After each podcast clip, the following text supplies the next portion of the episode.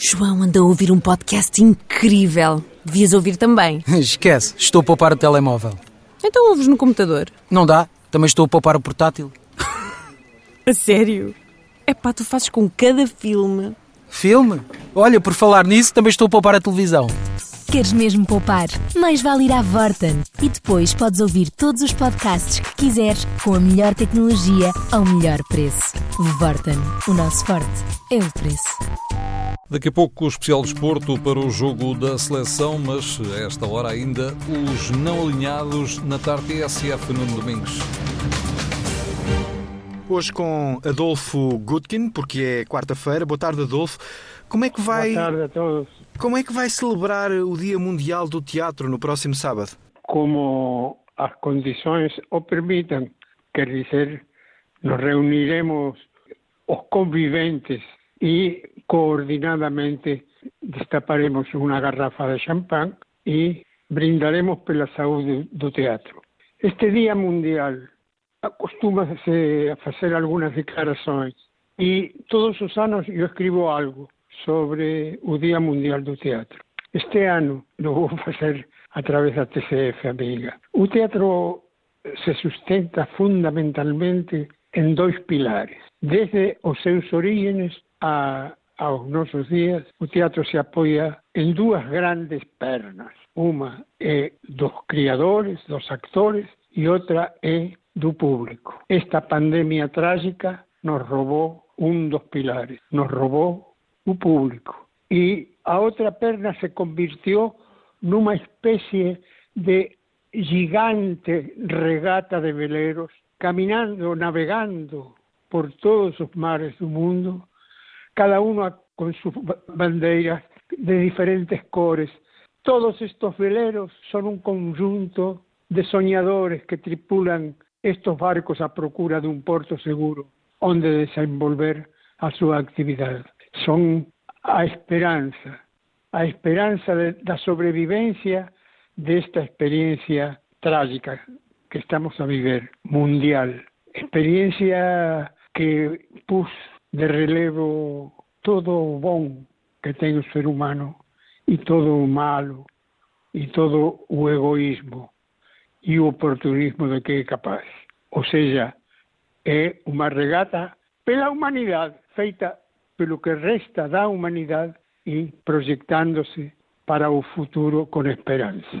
De modo que o Día Mundial do Teatro só con unha perna está de brazos abertos, esperando que veña o outro para poder fechar esse abraço, que é, em síntese, o objetivo do teatro, o objetivo da arte, o objetivo da existência mesma, humana. De modo que aqui estamos nos à procura de porto seguro, de braços abertos, à esperança. Hoje uh, o Conselho da Europa relacionava alguns episódios de racismo em Portugal nos últimos tempos com uma má resolução da história de Portugal no que ao colonialismo e à escravidão diz respeito. Ou seja, o Conselho da Europa está a dizer-nos eh, que só a educação de uma nova geração pode resolver uh, este problema. Acha que é um problema eh, que uh, merece que se fale dele mais do que que se cale sobre ele? Pois, mas eu não acredito que Portugal seja o campeão do racismo. Temos manifestações de racismo, de intolerância, de crueldade em todas partes. Em Birmania, em Bangladesh, propios supermercados y escuelas de Estados Unidos, nas ruas de Estados Unidos. Temos racismo en toda América Latina, racismo que é histórico, desde o século XV até os nossos dias temos feito genocida, hemos sido todos os europeus e descendentes deles tiveram uma actitud genocida con os habitantes originarios do continente americano, que como uma explosão volcánica de tanto em tanto há uma erupção e lógicamente tem que ser reprimida porque a história não se vai escrever duas vezes. Se há racismo. E não podia não haverlo em Portugal, não é tan violento, no es tan visible, no es tan nomeado como otros racismos y otras movilizaciones, sobre todo aquellas que se producen en Estados Unidos. Más es difícil encontrar una loya das internacionales y velas las avenidas de, de Lisboa y encontrar que vendiendo perfumes, vendiendo lingerie o zapatos o produciendo eventos, etcétera, encontremos personas de origen subsahariano que rápidamente denominamos negros. No vemos negros. Los negros se invisibilizan un poco porque no se sienten cómodos, no se sienten acollidos. Cada vez que tienen que hacer una gestión, hacen notar que de un cor diferente al que lo está atender y problemas de educación. Yo trabajé con actores africanos durante casi cinco años, cuatro años, con fondos de la Fundación Gulbenkian y la Secretaría de Cultura del Ministerio de Negocios Extranjeros. O sea, que tive a, a sorte de trabajar con gente nova de, de Angola, de Mozambique, de Cabo Verde, de São Tomé, da Guinea-Bissau. Ou seja, os conocí durante anos. Fizemos espectáculos na Gulbenkian, no Teatro San Luís, e eran bolseiros da fundação e estaban ao amparo do Ministerio de Negocios Extranjeros. Esto es para dar un exemplo. Estaban tomando un, un, bica perto do noso local de ensaio e estaban a reírse a gargalhadas de coisas delos, conversando entre elos, sempre alegres, reían a, gargalhadas. E estaba no mismo local unos policías uniformados que los llevaron prácticamente detenidos. Y dentro de las instalaciones policiales tenían unos estalos na rúa y le ensinaban educación. Decían que no podían reír con, con tanta fuerza, que no podían eh, molestar a las personas, etcétera, etcétera, etcétera. Cuando llegaron a un local de ensayo, yo me indigné, mas fiz a leitura rápida da situação e convenci aos rapazes de deixar passar, de fazer de conta que não aconteceu nada, que é um caso particular, que não é a atitude geral da população perante estes novos caminhos para as relações com os antigos países sob a administração portuguesa. Este foi um exemplo que, que, que nós vivemos. Un, un delos, una ternura extraordinaria, me dice, mas yo soy portugués.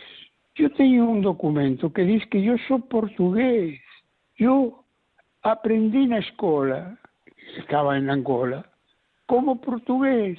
Y ese es un pecado original que será imposible de sacudir se não se faz uma revolução na sensibilidade, na tolerância, na compreensão de parte e parte, porque a situação é tensa dos dois lados e a intervenção que, que é necessário fazer vai demorar muito tempo, mas também foram quase quatro séculos de escravatura. De modo que no ADN de uns e de outros está escrita a historia da humanidade. E voltar a uma situação normal e ver ao outro como normal, como diferente en la coloração da pele, é un, un acto de crecimiento muito difícil, mas imprescindible, porque senão o que nos espera é esto que está aconteciendo ahora en Bangladesh, o con los kurdos, o con los musulmanes, o con los católicos también son perseguidos. O sea, o, como siempre, los judeos por los antisemitas y las mujeres en todas las religiones y en todas las naciones. Siempre a mulher é vítima da ditadura e da crueldade do homem. E no caso do homem branco, nem falar. De modo que é este o mundo que nos tocou viver e o teatro, nesos veleros que navegan para portos incertos, con los brazos abiertos, espera poder abrazarse con sus hermanos de todas las cores. De este momento a en Estados Unidos, son de actualidad también, noticias de, actualidad, una persecución, un hostigamiento de ciudadanos asiáticos o con caracteres eh, asiáticos, y asiáticos, hispanos, negros, gente de todas las razas que se amontoan los lugares más ricos o los lugares donde hay trabajo, que hay que convivir con nosotros. Tenemos que aprender a ser adultos e a querer al próximo.